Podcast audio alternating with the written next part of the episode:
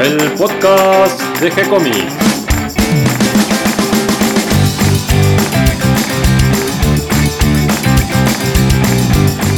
Muy bienvenidos a un nuevo episodio de G-Comics. Hoy me acompaña Mario Working. ¿Cómo estás, Mario? Hola, Gonzalo. Buenas noches. Tenemos un invitado especial hoy, Esteban Calceta, porque vamos a hablar de los cómics y la ciencia. Y qué mejor que traer un científico para hablar de este tema. ¿Cómo estás, Esteban? Hola, Gonzalo, Mario, ¿qué tal? ¿Cómo andan?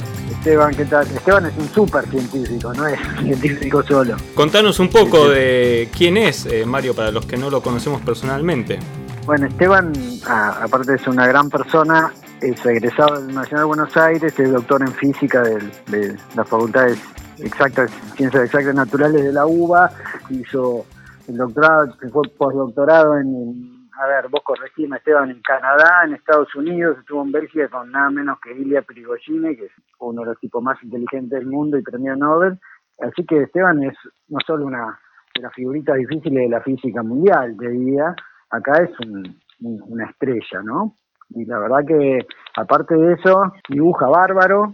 Yo he leído un cómic que él hizo cuando, cuando éramos jóvenes, admirador, admirador de Jules, de Kino, y es un artista también, o sea, realmente es, un hombre muy completo. Y aprovechando su amor por la historieta, entonces lo invitamos para hablar de este tema, porque eh, la historieta tiene vinculaciones con la ciencia desde hace muchísimas décadas, eh, tuvo incluso algunos encontronazos con la ciencia, eh, podemos hablar de aquel libro de La seducción de los inocentes, donde el psiquiatra Wertham, ya lo hablamos en, cómics anteriores, este, hizo una crítica de los mensajes de la historieta y su influencia en los jóvenes que los llevaba a la delincuencia supuestamente y esto derivó en aquellas épocas en el Comic Code y, y en todos unos cambios con respecto a la, a la censura en la historieta.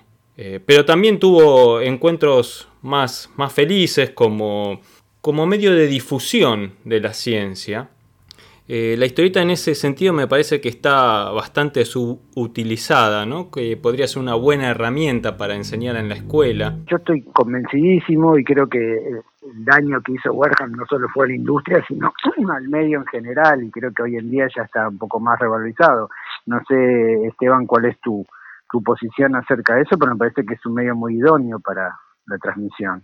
No, bueno, completamente. O sea, como docente universitario cada vez enfrentamos el problema de que nuestros alumnos han sido criados en una cultura de la imagen y entonces este, una enseñanza solamente centrada en el libro ya no funciona. O sea, aportar la imagen ya sea en video o en gráfica es fundamental porque es el lenguaje que nuestros alumnos manejan mucho más cuando estamos hablando de alfabetización científica, cuando nos estamos refiriendo al público en general. Eh, nadie leía hoy, o sea, un, un, libro pensado como libro de divulgación, como el libro de Einstein e Infeld, La física aventura del pensamiento. Muy poca gente hoy había el esfuerzo de leerse todo. Entonces necesitamos encontrar lenguajes que estén más en la onda del receptor. Eh, este, lo que hicieron con Maus en la novela, bueno, nosotros lo tenemos que hacer en la alfabetización científica. Qué interesante. Eh, sin embargo, yo noto como una tensión entre la historieta y la divulgación científica, porque mm, encuentro que es eh, que a veces se trata de, explicar demasiados conceptos a través de, las historietas que, siguen este camino de, divulgación científica, que no son muchas en nuestro medio. Eh, pero a veces el, interés por la ciencia nace más del juego, eh, de la aventura que se da en la historieta. No sé si me alcanzo a explicar con la idea que quiero decir. Eh, a veces es más importante el, interés por la ciencia, por eh, aprender, por eh, volverse curioso, por investigar nuevos conceptos que pueden estar eh, incluidos y sugeridos en una historia de aventuras que por ahí, por una historieta muy explicativa de algún concepto, por ejemplo, matemático. Eh, que si bien pienso que sirve, me parece que como primer paso se puede generar ese interés por la ciencia en los niños a partir de la aventura. Es que las dos cosas son imprescindibles porque eh, fíjate lo que es la pandemia. Eh, el público en general tiene, tiene que tener suficiente información científica como para poder decidir si se vacuna o no.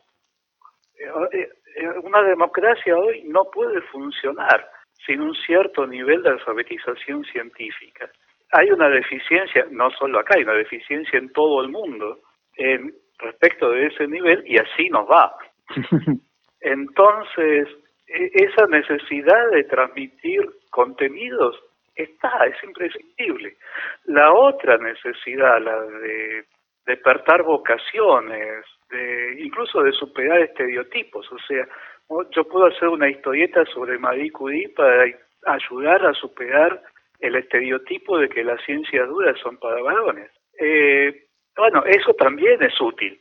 Así que las dos cosas son necesarias. En el caso de las biografías, eh, por ejemplo, en el caso de las biografías de científicos o en el caso de la historia, la historita es como un medio ideal, porque como estás contando la vida de alguien o algún momento histórico y, eso necesita una narración, es eh, casi el medio ideal. Eh, me viene a la cabeza, por ejemplo, la colección de, historia argentina que, que guionó Felipe Piña, eh, o por ejemplo la serie de Malvinas que salió en la revista Fierro, todas situaciones históricas que, son eh, como ideales para representar en la historieta. También me viene a la cabeza la revista Umi, que aquel, aquel desprendimiento de la revista Humor, pero dedicado a los chicos, que tenía un poco todo esto de enseñar conceptos a través de dibujos y de historieta y de chistes eh, que creo que lo lograban muy bien y era una muy linda revista. Sí, por supuesto. Eh, respecto de la biografía, bueno, un aporte es mostrar que los científicos, aunque no lo padezcamos, somos gente, que la ciencia es algo que está al alcance de todos. E, en un medio afín, ¿no? En la televisión, eh, Big Bang Theory hizo un trabajo enorme en cuanto a humanizar a la ciencia, de poner a los científicos, además acá los científicos que se eligieron, ¿no? O sea, tipos que estaban trabajando en los temas más delirantes, de ponerlos como seres humanos. E, eso también es útil, porque así como hace falta alfabetización científica, hacen falta científicos y también hacen falta gente que se dedique a las disciplinas técnicas, médicos, ingenieros, o sea, no, eso también, ah, también hace falta despertar vocaciones en ese sentido. Es cierto.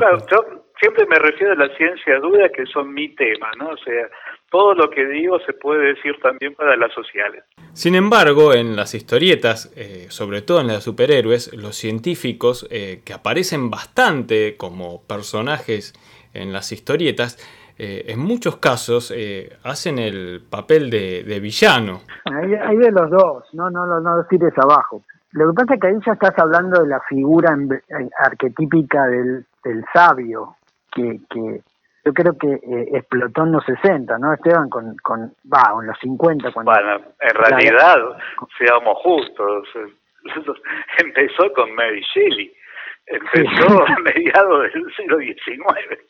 Sí, es cierto. O mismo eh, Julio Verne, o, si querés a Moriarty. Claro, la, la, figura del científico loco, bueno, empezó con Exacto. Este, y bueno, y es parte de esa alienación que el público en general ve a los científicos como algo aparte.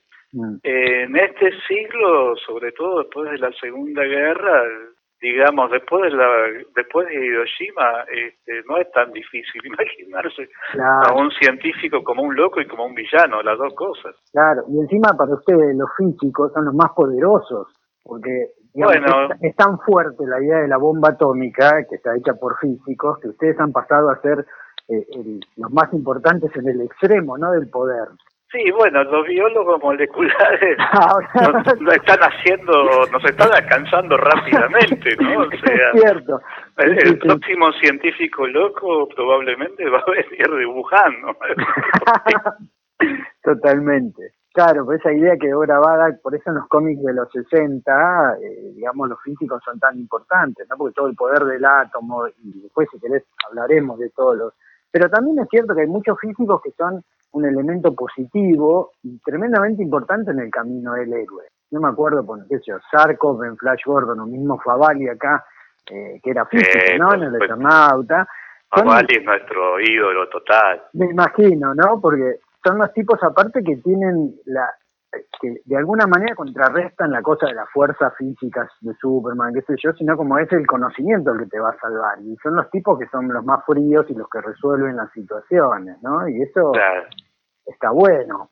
Sí, tiene... Es que, eh, eh, eh, digamos, ese es el druida de Asterix. Exactamente. El, druida es un científico. Sí. O sea, aparece como magia porque como como se dice, creo que lo dijo Clark, ¿no? que cualquier tecnología suficientemente avanzada es indistinguible de la magia. Bueno, este, el druida de Asterix es exactamente eso. Él es un científico. Es cierto, de hecho tiene la fórmula de la poción, es, es, el, aparte del que consultan para todo, porque es el tipo realmente... Es un poco la alegoría del ser humano, ¿no? Que ha, digamos, de alguna manera conquistado la naturaleza por su cerebro, no por su fuerza física ni su su habilidad directamente. Y bueno, en el marco occidental eh, la fuerza física vende más. Claro. Este, si vos te fijas en las novelas chinas, el héroe no siempre es el más fuerte. Muchas veces el, el héroe es el más astuto. En ese sentido está más cerca de la Odisea que de la Ilíada. Pero bueno, en, en el marco occidental son, venimos de la Ilíada sea, los, héroes guerreros, Hércules son los que más venden. Hablando de héroes y de físicos, eh, me viene a la cabeza alguien que está un poco en el medio, no termina a ser del todo bueno ni del todo malo, que es Bruce Banner, el físico que mm, después de haber recibido una sobredosis de rayos gamma se convierte en el increíble Hulk, esta especie de bestia verde que por momentos tiene un comportamiento eh, favorable y a veces es, temible en sus reacciones eh, incontrolables, ¿no? Sí, bueno, que por supuesto que es una historieta que copia una historieta argentina, ¿no? Porque es el otro yo del doctor Merengue. Eh, no, hacía falta realmente. Sí, o también es un poco eh, el extraño caso del doctor Jekyll y Mr. Hyde, ¿no? De Stevenson. Ese es un, uno de los científicos que me vienen a la cabeza en, en los superhéroes. Otro que, que podría destacar es eh, Reed Richards, de los Cuatro Fantásticos. Tenés razón, sí, sí, sí. Bueno, ahí el super científico, el super malo, es el Doctor Doom, en realidad, que es más inteligente que todos los cuatro juntos. Pero ese es malo, malo. Es el más malo de, del universo Marvel y, y, tal vez el más sabio de todos, porque sabe de todo. El más inteligente, sí, sí, sí. sí. Pero hay, hay muchos, porque con, como estas son épocas de la hijo de la edad atómica, qué sé yo, yo me acuerdo el, el Atom, creo que también era un físico, el eh, Pim, el que hace, el, que se agranda o se achica, como se llama, de, de, Marvel, que sería el equivalente a Atom también, y, y hay un montón, ¿no?, de, de buenos y malos, ¿no?, en dentro del campo de, de la ciencia. De alguna manera vende más, me parece, la figura del genio malo, ¿no, Esteban? Bueno, sí. tipo Neurus. Eh, sí, claro. Siempre siempre, viste, una historieta, una película siempre es tan buena como es buena el malo. El malo es el que mueve la historia. Después el, el, joven viene y arregla todo al final. Pero si el malo no es creíble y aterrador, la, la historia no funciona. Otro que me viene a la cabeza es Lex Luthor del universo de DC. Eh, enemigo de Superman, eh, que comenzó como un como un científico loco. Luthor se está transformando en otro cuco moderno, que es el CEO. Sí, eso te iba a decir, sí, pasó a ser empresario. el superpoder de Luthor cada vez se parece más al superpoder de Batman, los dos tienen mucha plata. Y bueno, y eso oculta, viste, otra raza de tipos que parecen venir de otro planeta, que no se entienden, que tienen su propia jerga y una tremenda capacidad de destrucción. Eh, bueno, Bill Gates, ¿no? Aquí tan lejos. Sí, sí, incluso mm, en algún episodio o en alguna serie llega a ser este presidente, el ex Luthor. Sí. Aunque a veces también este, eh, ayuda a salvar el mundo. Nunca termina de quedar del todo claro su rol. Es un tipo inteligente. sabe, sabe, sabe ir cambiando de bando cuando es necesario. como dice el proverbio Clinton, solamente un tonto pelea en una casa ardiendo. Este, así que cuando la cosa se pone demasiado dura, se termina aliando con Superman. Eh, sé que hay, seguramente hay más. Yo me acuerdo del de Shazam, uno de los primeros malos también, creo que era un super científico. Ahora no me acuerdo, un doctor algo, pero, pero después, este, viste, Bestia, Han McCoy, de los, de los eh, ¿cómo se llama? De los mutantes, de los X-Men, creo que también era un hombre de ciencia y, y tenés al, malo de, los X-Men, ¿cómo se llamaba? El que hace el... Claro, pero en, en, los X-Men, aunque él personalmente no sea un científico, es Magneto. Claro, Magneto mismo, el... el eh, Magneto es maravilloso, yo lo uso cuando doy clase de electromagnetismo. no, en serio, o sea, es maravilloso es tomar un efecto físico y sacarlo completamente de escala. Contanos, ¿cómo lo usas de ejemplo en una clase a Magneto? No, que es un chiste, ¿no? Pero que vamos a hablar de magnetismo y aparece la foto de Magneto. los, chicos se reenganchan y ya después con eso ya los tengo, ya, ya conseguí que me presten atención. Qué bueno. Es otro tema, ¿no? O sea, porque siempre la ciencia porque ustedes tienen razón en eso. A la gente le encanta la ciencia y creo que Carl Sagan lo ha demostrado muy bien, ¿no? Con, cuando sacó Cosmos, ¿no? Que la gente se puede enganchar con un producto muy bien hecho y, y la verdad que todos los superhéroes, que es un campo enorme, hacen una cosa pseudocientífica que yo no sé, Esteban, cómo podrías explicarla o si hay explicación. Porque, no, normalmente es una jerga pseudocientífica. Todas las explicaciones de los distintos tipos de kriptonita y sus efectos se convierte en una ciencia en sí misma, pero en realidad digamos, existe un elemento en la tabla periódica que es el criptón, que es un gas noble, no tiene absolutamente nada, es un gas para empezar, no, no tiene nada que ver con la kriptonita, o sea, es una jerga que de alguna forma eh, adapta la música y cambia completamente la letra.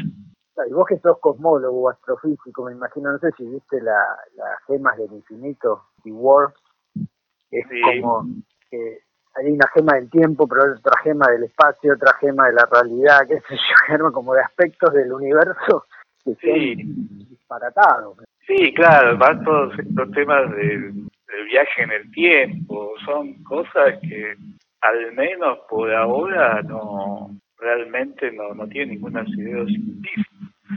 Una cosa que realmente, pero nos vamos de la historieta, es algo que tomen las historietas de viaje a las estrellas. El Warp Drive, eso podría llegar a funcionar.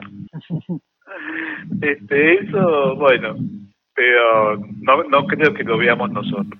Bueno, en parte las historietas ayudan a, a mover la imaginación, a ampliar la, las, las ideas y tal vez de alguna de estas ideas locas puede salir algún gran invento científico. Lo que pasa es que lo que dice Esteban es tremendamente importante, porque yo creo que otra cosa que lo hizo Big Bang Theory, que, que tiene razón Esteban, eso de ver a los científicos como humanos, con todas sus cosas, este, define mucho la idea de que la humanidad en sí, digamos, de alguna manera se pregunta sobre su origen, o sea, hace preguntas científicas y la figura del, incluso la figura mítica del sabio, ¿no? Para el tarot, Jung y todo lo que quieran, es como una introspección en sí mismo, ¿no? El tipo que busca conocerse a sí mismo y entender algo de para qué estamos acá.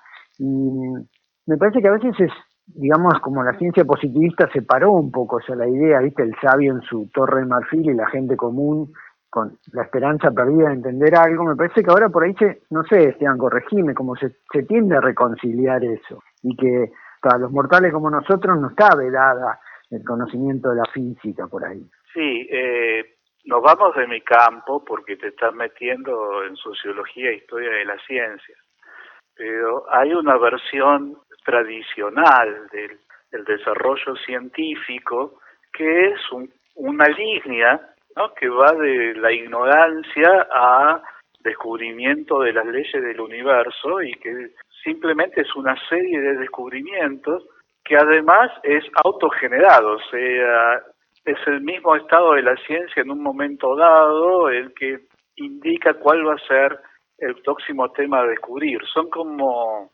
son como el camino de pulgarcito, ¿no? O sea, están las miguitas de pan, ya están puestas y los científicos lo único que hacen es ir recogiendo de miguita a miguita.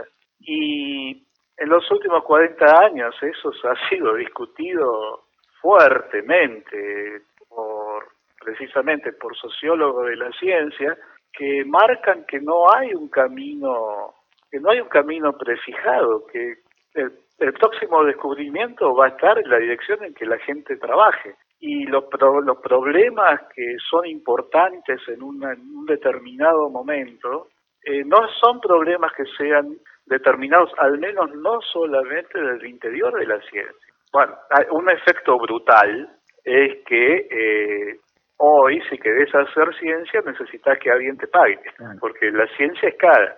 Necesitas que haya un CONICET, una National Science Foundation, este, algo así tiene que haber, ¿no? Este, del Department of Energy. Sin eso no funciona. Pero esos entes e, en este momento da la casualidad que el ministro de, Ciencia y Tecnología acá es un científico y un científico muy prestigioso. Pero no tiene por qué ser así. Normalmente en esos, en esos lugares los que, los que toman las decisiones no son científicos, son políticos. la, decisión de si Estados Unidos va a construir o no un nuevo acelerador de partículas no la van a tomar científicos, la van a tomar políticos. Entonces, ahí, ahí hay una dirección brutal en que la sociedad direcciona a la ciencia, porque las líneas que no se financien no se van a desarrollar, punto. Ah. Pero también hay formas menos brutales, o sea, eh, más sutiles, en que es esto, que de repente por un determinado desarrollo de repente ciertos temas se vuelven importantes. Lo que nosotros llamamos ciencia moderna nace en el 1600 algo, cuando eh, gente como Galileo, Boyle, después Newton, deciden que es importante medir, que, que es importante tener un control cuantitativo de las cosas. Eso es algo que todavía sigue, ¿no? la ciencia está muy relacionada con la precisión con la capacidad de medir y medir con mucha exactitud. Eh, pero no siempre fue así. Eh, los griegos, cuando, cuando un griego quería hablar de ciencia, Lucrecio, escribía un poema, no, escribía fórmula. Este, los científicos jónicos escribían en poema o en prosa, pero no escribían fórmulas. Claro. Eh, Heráclito, Demócrito, eh, eran científicos, como quiera llamarlos, eran científicos, pero no tenían esa cuestión de la ciencia cuantitativa. Esto no es una casualidad que esto surge con el capitalismo. O sea, no es una casualidad. Había cambios en la sociedad que hacían que de repente poder medir, poder estandarizar, era importante. Y entonces la gente empieza a pensar, ah, ¿cómo puedo medir tal cosa? Cosa que todavía sigue. O sea que hay, hay, muchos, hay muchas maneras en que la ciencia es permeada por su ámbito social más amplio. No es para nada una, una actividad completamente autónoma, tiene un cierto grado de autonomía, eh, como cualquier actividad altamente especializada. O sea, en ese sentido también el fútbol tiene un cierto grado de autonomía, pero no es para nada una una actividad separada de la sociedad que, lo, que la contiene. Me viene a la mente nuevamente Panoramix, cuando vos describís a los antiguos, este, el druida. Bueno, claro, bueno, es que, es que ese, ese es el ideal del científico comprometido. ¿No? Un tipo que hace una ciencia que resuelve los problemas de su comunidad y problemas urgentes de su comunidad. Eso es el ideal del científico comprometido, por supuesto. Un genio. Sí, bueno, cocinera, sí. Este, no, y por otro lado eso demuestra también la relación entre la, la, historieta como medio y la sociedad. La historieta es un medio que siempre ha ido y venido y ayudado y es un reflejo y al mismo tiempo un formador. Como vos dijiste, en la, en la etapa de formación en los 30 de Estados Unidos con un público que venía de todo el mundo y que no, por ahí no leía inglés, la historieta fue un medio muy idóneo para la alfabetización. Pero, escúchame, eso viene de el tapiz de Bayeux. Sí, sí. Y viene del tapiz de la creación del mundo en Girona. O sea, siempre la, la imagen fue un medio poderosísimo. Y lo que decía vos, Gonzalo, de BD, también, porque de, fíjate vos que de las BD primigenias, ¿no? Bueno, Tintín, eh, eh, uno de los personajes más adorables es un científico que parece ser un físico, ingeniero, meta todo, que es este Tornasol, ¿no? El profesor Tornasol.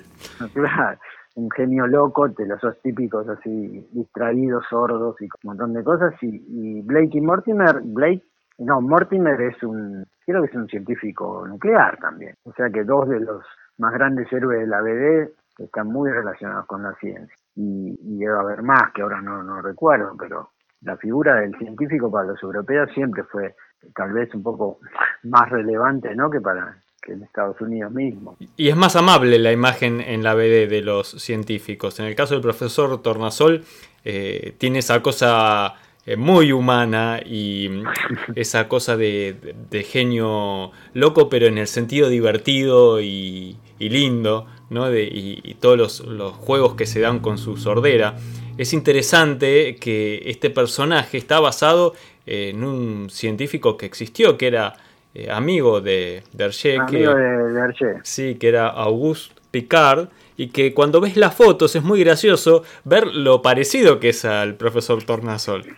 Y sí, porque él tomaba esas, esas imágenes. Y Tornasol es adorable, para, le ha dado ese, detalle. Pero el tipo es un poderosísimo, es el primero que logró llegar a la luna, sin más. Cierto. y qué bien dibujados que están esos dos eh, libros de, del viaje a la luna, ¿no? Y ahí creo que tiene hasta, en uno de esos aparece una, una central nuclear, me parece, en sí, no sé sí, sí, sí, sí, hay una central nuclear que, que no, ahora no recuerdo que, qué relación tiene con el cohete, pero hay alguna relación porque el cohete, el cohete me parece que era también, porque todo era la energía atómica, ¿no? todo era nuclear. Se pensaba que todo lo nuclear iba a, ser, iba a resolver todos los problemas así como los había generado, ¿no? Y acá también tuvimos ejemplos muy tempranos. No sé si te acordás de Mister X, el tipo que crea ese traje me parece que era, ah, por lo menos era un científico, ¿no?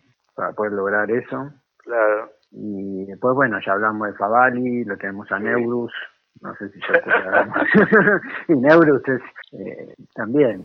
Es el, la contrapartida, pero es el... El genio loco. Sí, sí, yo hablé, yo hablé antes de Magneto, tendría que mencionar a Sonoman. Ah, Sonoman, sí, de, ese salió también en Anteojito, ¿no? Y en Antifaz. Sí. Pero la verdad que hay una, una galería muy amplia, eh, también mostrando la, la función social de los científicos. Por eso te digo, no es, no es casual que sea el que resuelve los problemas, el tipo que todo el mundo mira cuando nadie sabe más qué hacer, como diciendo, bueno, mira, Superman no te va a sacar de todos los problemas, vas, a, vas a necesitar el conocimiento. Y eso es un buen mensaje, ¿no? Me parece, que es un poco también lo de esta pandemia que vos decís. O sea, no es tiempo de como esto que en la Media que decían viene el fin del mundo y lo esperamos. No, no, busquemos la respuesta y, y por ahí también es de alguna manera esperanzador, como vos decís, que cuando se invierte en algo importante se resuelve rápido. Sí, creo que la comunidad científica también maduró y bajó unos cuantos grados la soberbia, ¿no? Porque, o sea, en algún sentido yo mencionaba esta manera histórica de ver a la ciencia como un camino prefijado que simplemente había que había que transitar y no es casualidad que también los científicos que lo transitaban eran blancos, europeos y norteamericanos. O sea, eso era una ciencia y hombres. Era una ciencia que calzaba muy bien en un cierto tipo de sociedad.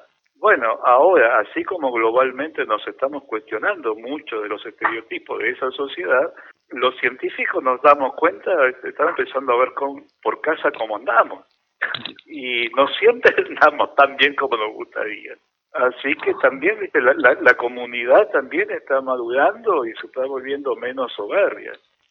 menos que nosotros tenemos todas las respuestas, ojo, nosotros tenemos alguna respuesta que nos costó sangre conseguir y que muchas veces abren más preguntas que las que teníamos antes, pero este es un camino muy largo. Claro, pero el, el precepto de la ciencia en base, que puede decir no sé, es buenísimo. Y a veces todos deberíamos este, recordar que muchas veces el término adecuado es no sé, o ah, todavía no sé, ¿no?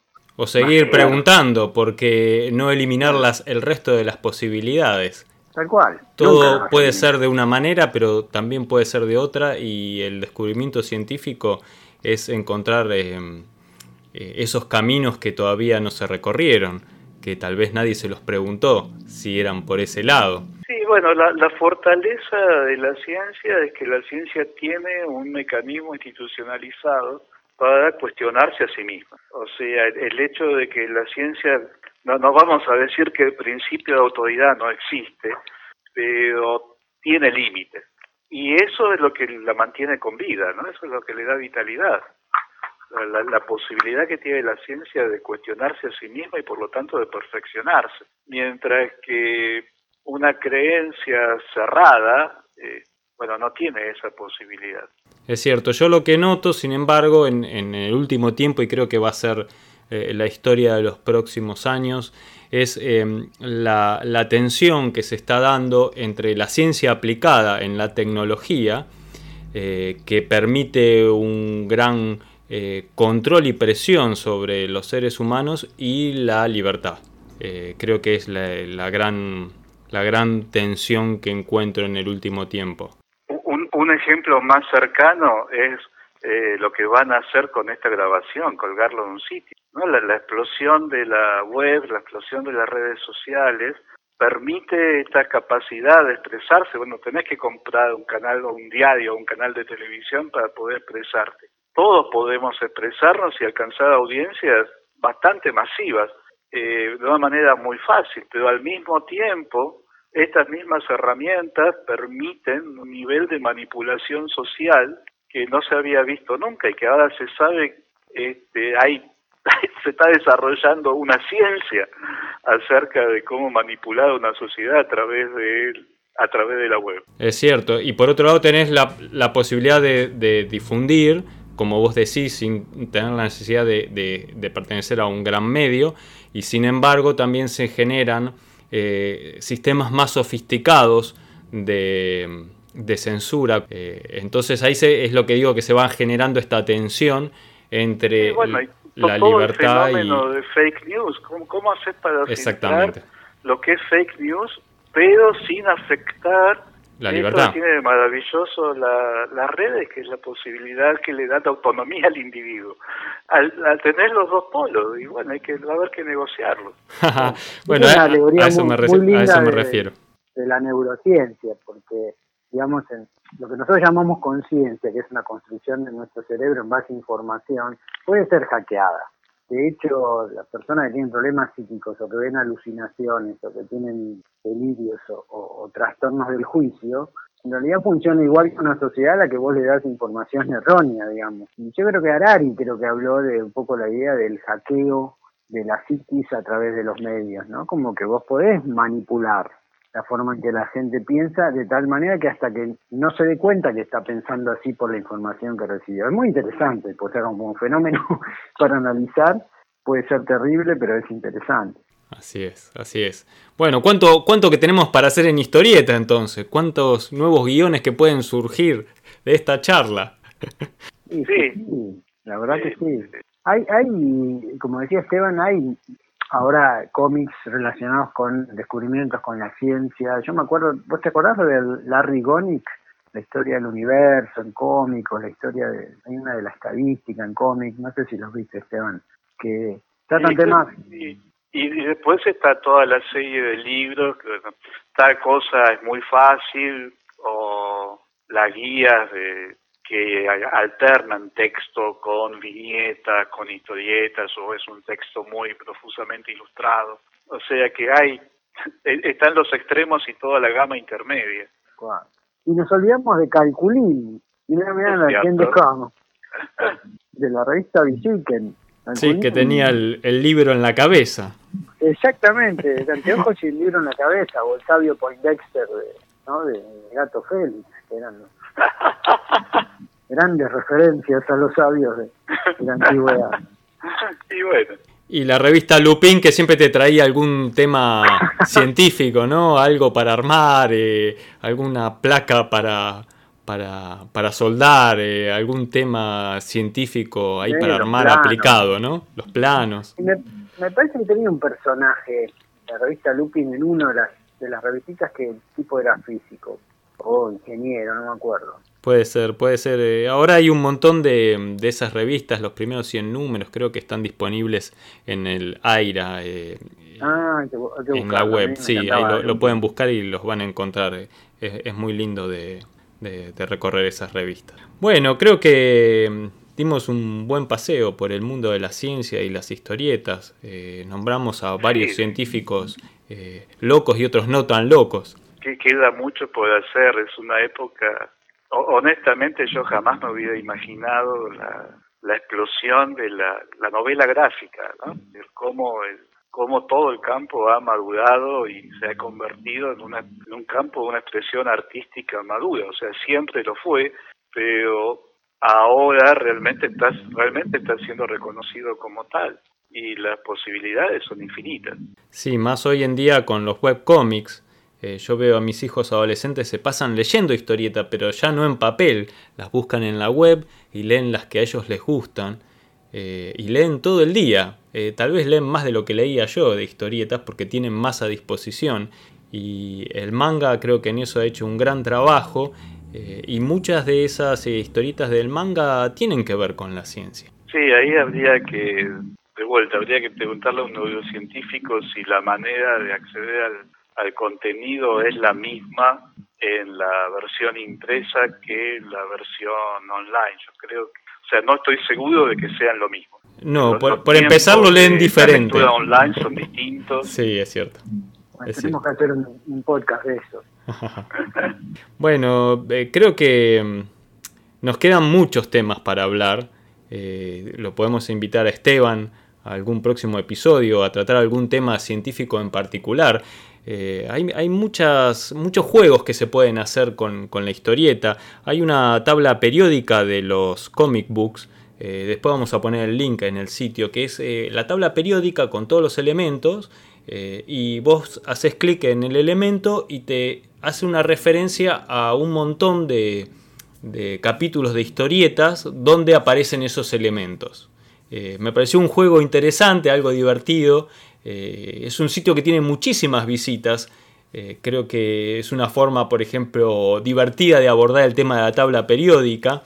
Eh, está en inglés, habría que hacer una versión en castellano. hay muchísimo trabajo para hacer con la historieta y la ciencia y, creo que es algo que en realidad, por lo menos en español, en castellano, es algo que está recién empezando y hay muchísimo para hacer. Te agradezco Esteban, o sea, a mí me encanta, Esteban pobre, yo lo, siempre lo he agarrado para que trate de sanarme y me mira como diciendo, ¿cómo te explico esto? ¿Viste? muchos ven, es como si tuvieran un superpoder, ven otra cosa, o sea, ven, como Matrix, ¿viste? La vida en ecuaciones y a, lo sumo, gracias que yo sé la regla de tres simple, pero la verdad que Esteban en ese sentido es uno de los científicos más humanos que yo conozco. no, no, y bueno, como, digamos, hemos compartido mucha, mucha historia común y, es, a ver, como era del Renacimiento, ¿no? Vos, como bien dijiste, un científico tiene que ser completo, no puede ser de, gente aislada de lo que vive, porque si tu ciencia también no sería tan buena como cuando estás metido en la sociedad. Así que te agradezco, este es un tema que siempre fue considerado menor, el cómic, y creo que ese justamente lo que vos nombraste, Berton, lo destruyó, cuando en realidad vos podías estar de acuerdo no con el contenido de los cómics, pero nunca con el medio, digamos. Y el gran inventor de los cómics, que nosotros siempre nombramos, que es Topfer, un maestro que vio la idea de decir, esto está buenísimo, es un mecanismo de didáctico fantástico, y mismo su amigo Goethe le dijo, esto es buenísimo, esto es el futuro, y creo que eso es el, papel, ¿no? Que, todo, que a todos nos gusta. Así que, gracias Esteban por participar. No, no, gracias a ustedes, muy divertida la charla Y bueno, claro, sigan adelante, los sigo escuchando. Muchas gracias, Esteban. Al infinito y más allá. abrazo. un abrazo. Un abrazo.